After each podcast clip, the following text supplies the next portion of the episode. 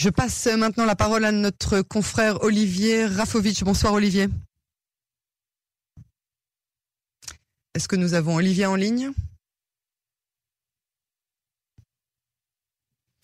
Ok, alors on va revenir avec tout ça sur euh, Olivier.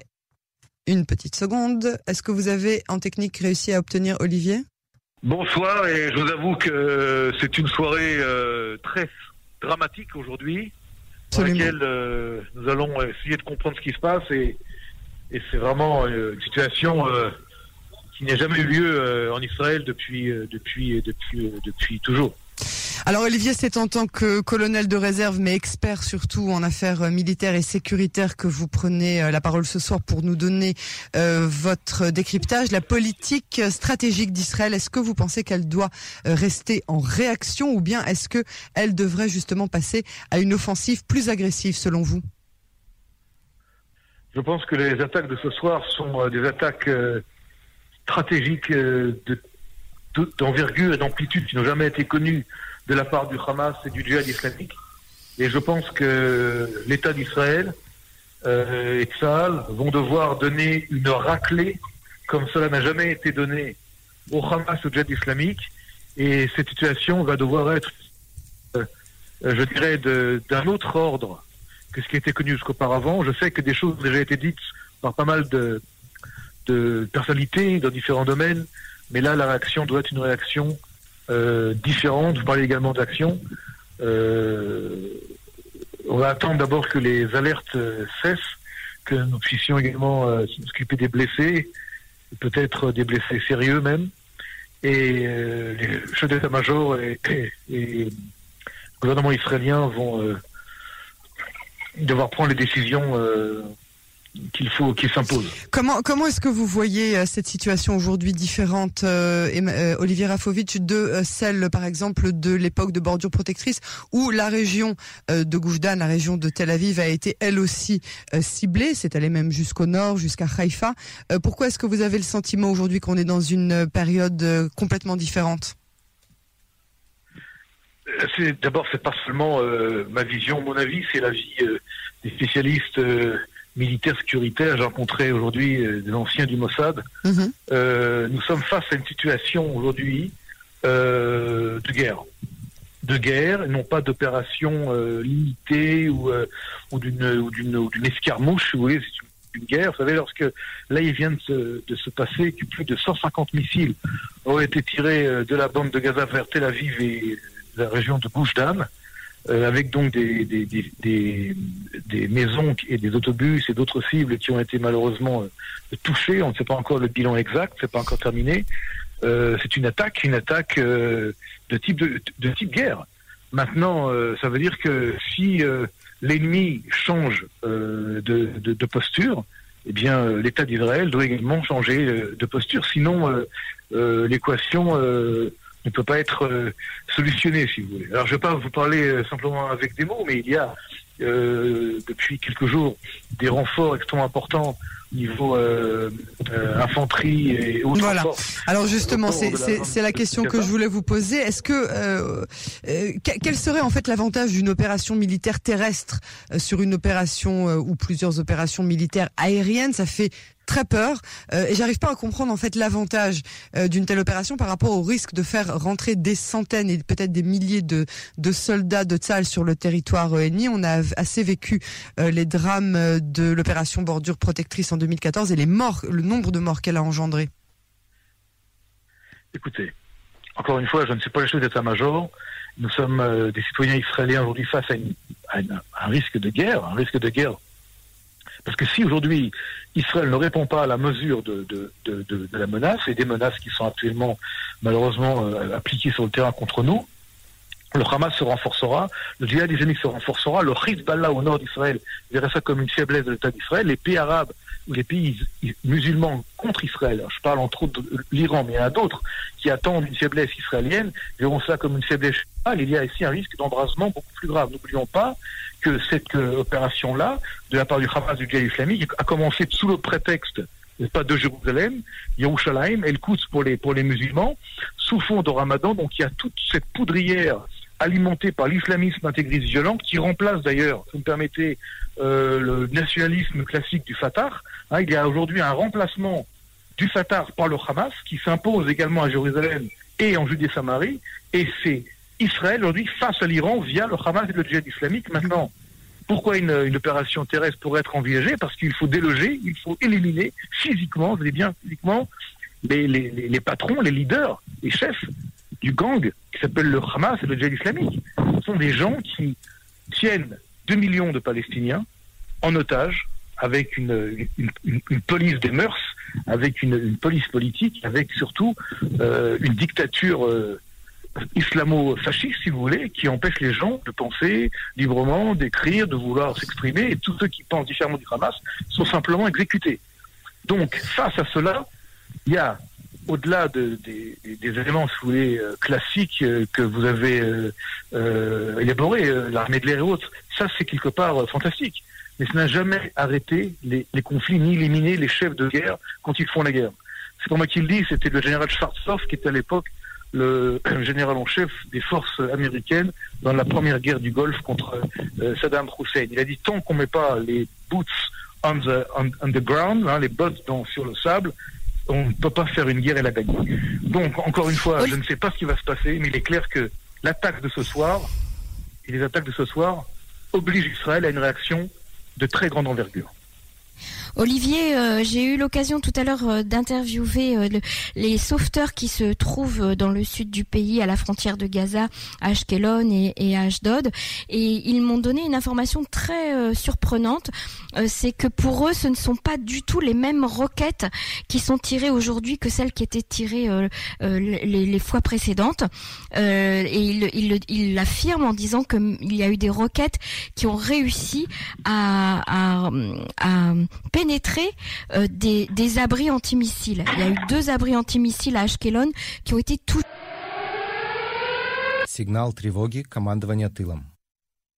Следует войти в безопасное помещение. Puissance de l'armement du Hamas euh, cette fois. Est-ce que vous est-ce que vous en avez eu connaissance Est-ce que vous en avez eu vent Écoutez, je ne peux pas vous donner actuellement des, des explications euh, précises. Il est clair que le Hamas s'est préparé à cette attaque. On n'a pas ici affaire à une attaque spontanée.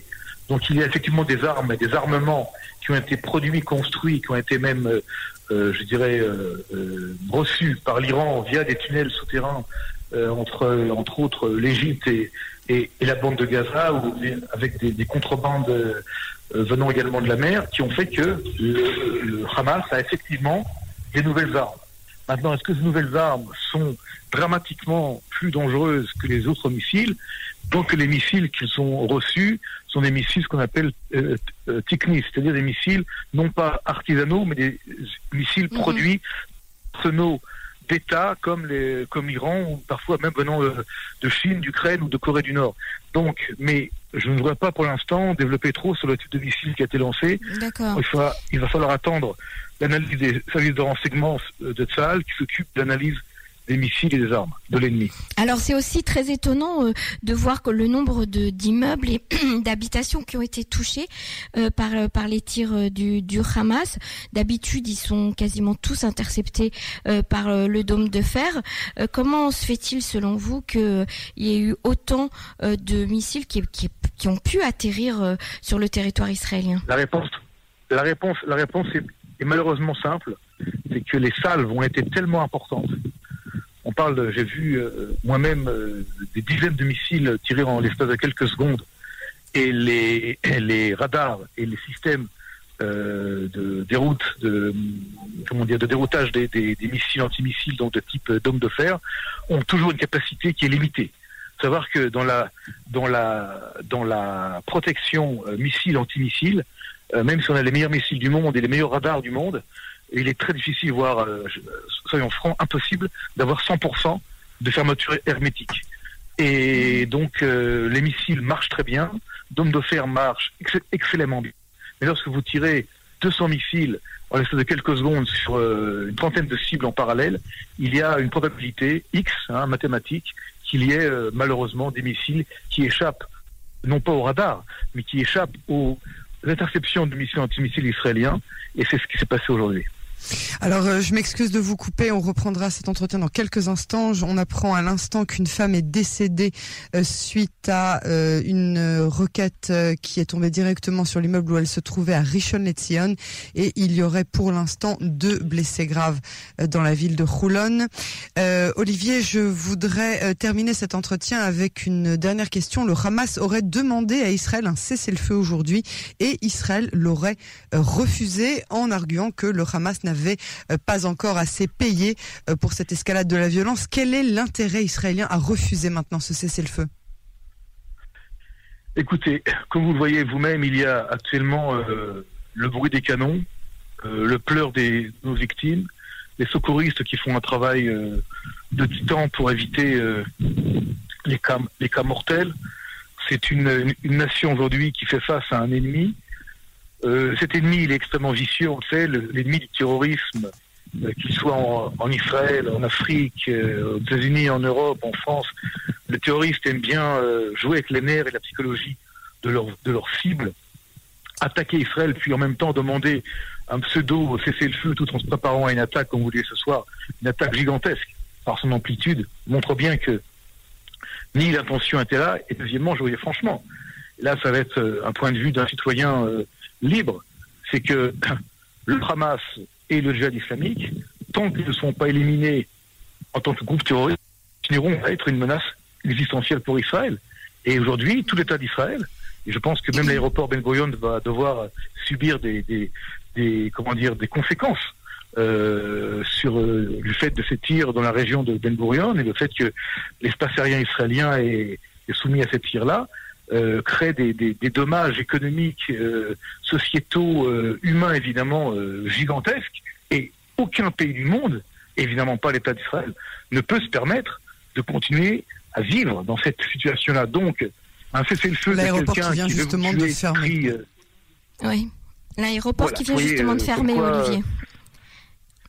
D'accord. Alors, Olivier, justement, c'est une triste nouvelle, mais c'est une conséquence, une conséquence de, de, cette situation-là. Encore une fois, lorsqu'on ferme un aéroport, c'est en général, euh, euh, comment dire, un, un élément qui qui qui qui qui, qui, prévoit, qui, prévoit euh, des, des, des, des, jours plus compliqués.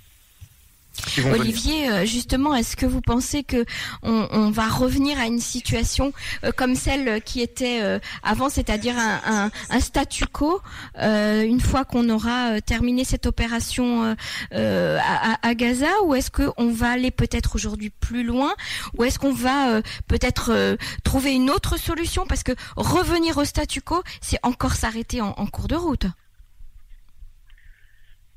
Écoutez, encore une fois, la décision est politique, puisque nous sommes une démocratie en guerre. Mais ce sont les politiques qui décident et non pas les militaires. La situation aujourd'hui est assez paradoxale, assez compliquée. Euh, Yael et Emmanuel, vous êtes toutes deux chevronnés dans une radio d'État, qui est l'État d'Israël. On essaye tous ensemble, vous d'abord, d'expliquer ce qui se passe et ce qui peut se passer.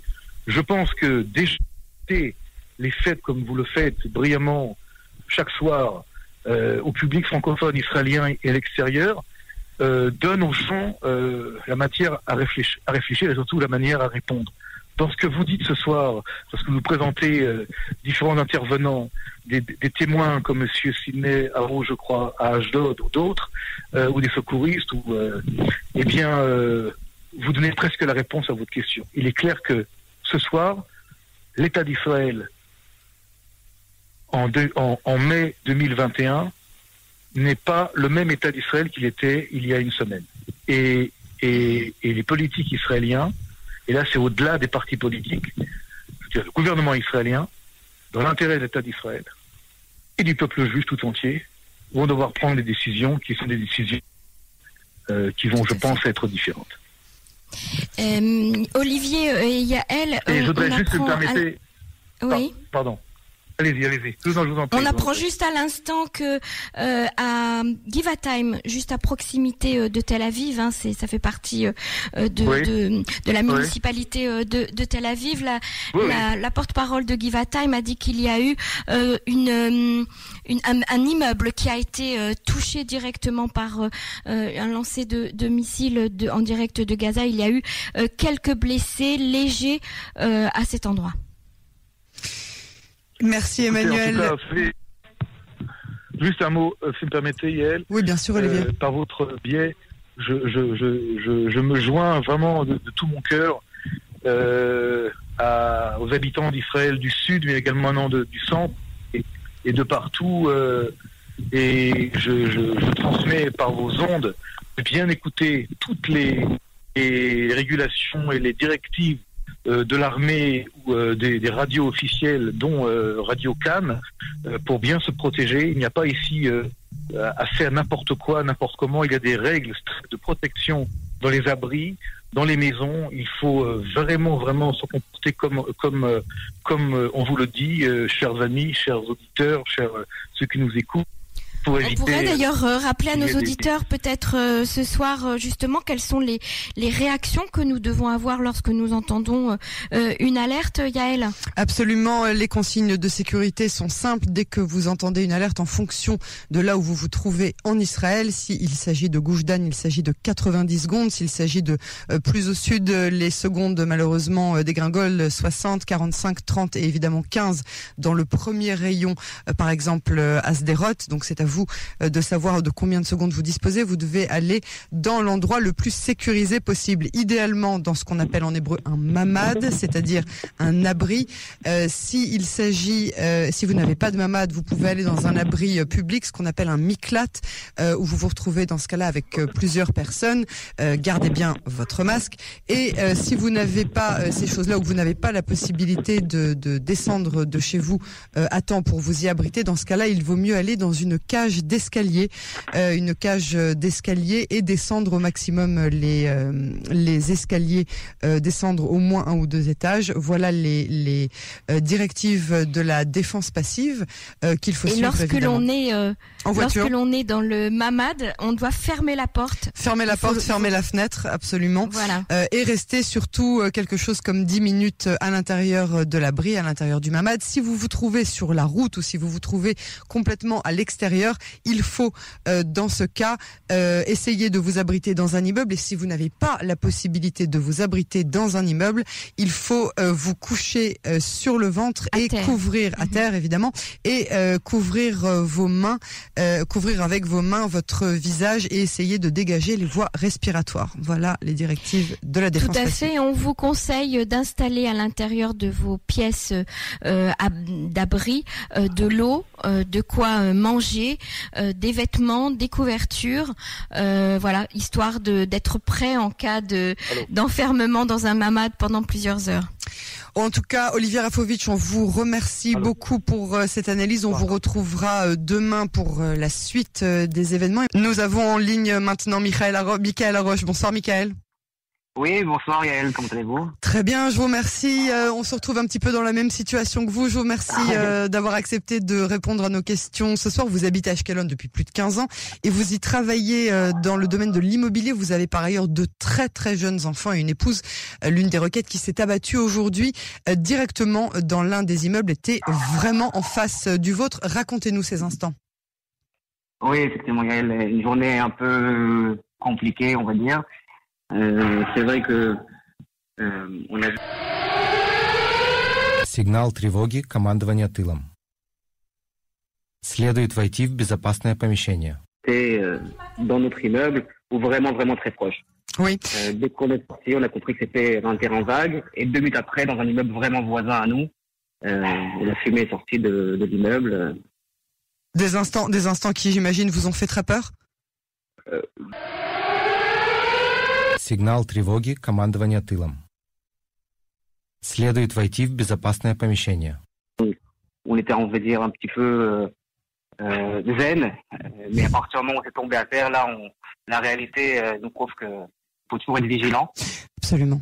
Absolument, faut toujours euh, se mettre euh, à l'abri, même quand on pense que le système du dôle de ferme intercepte. La preuve, c'est que euh, malheureusement, il y a certains certains missiles qui arrivent à passer outre les mailles de ce de ce système magnifique du dôme de ferme. Alors, vous viviez dans cette réalité de la ville d'Ashkelon depuis très longtemps.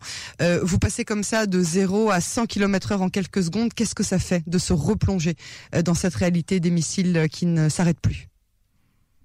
À vrai dire, même euh, même mes enfants qui sont en bas âge, euh, eux aussi, ils arrivent maintenant avec le temps à, à gérer la situation.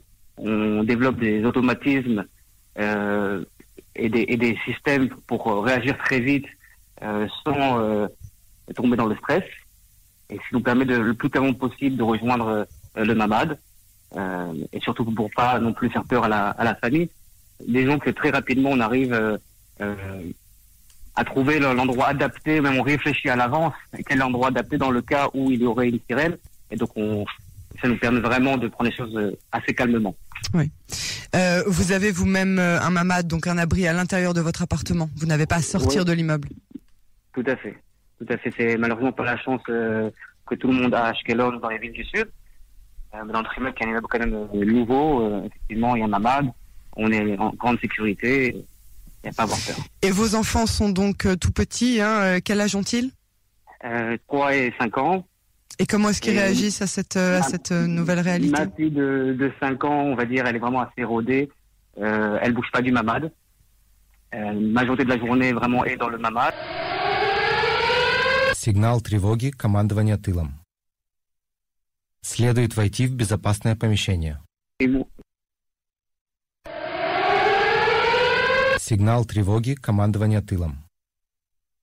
Следует войти в безопасное помещение. On a eu, nous, assez peur, et à ce moment-là, les enfants réagissent euh, tout de suite euh, à nos réactions à nous.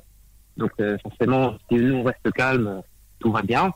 Oui. Euh, mais bien sûr, il y a des questions derrière l'apparence où, où ils gardent euh, quand même leur courage. On capte quand même des effets qui peuvent être, euh, qui j'espère ne vont pas rester à vie, de, de peur dans les situations où descendre en bas de l'immeuble euh, ou de passer d'une pièce à l'autre peut des fois engendrer chez eux euh, des petites peurs. Très bien, Michael. Je vous remercie beaucoup de ce témoignage. Est-ce que, est-ce que une, dernière question que je voulais vous vous, vous poser, euh, qu'est-ce que disent autour de vous vos voisins, les gens qui habitent à Ashkelon et, et qui êtes malheureusement les plus concernés, le plus souvent Сигнал тревоги командования тылом. Следует войти в безопасное помещение. Majorité des résidents d'Ashkelon. Сигнал тревоги командования тылом.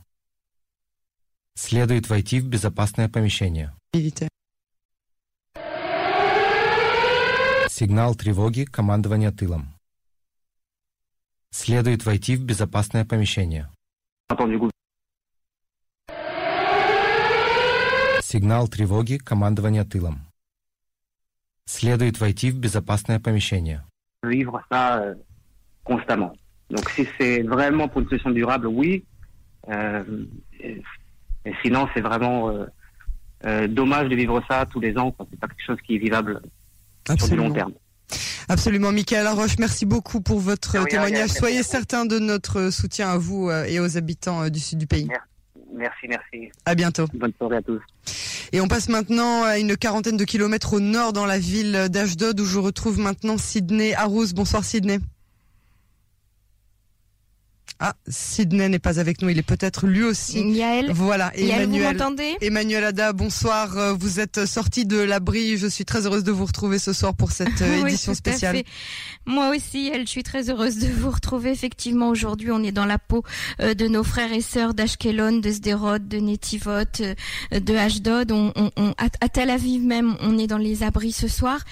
Euh, les, les rues sont vides complètement. On a entendu un certain nombre d'explosions. C'est que le dôme de fer a arrêté euh, les missiles qui tombaient sur euh, Tel Aviv et la région.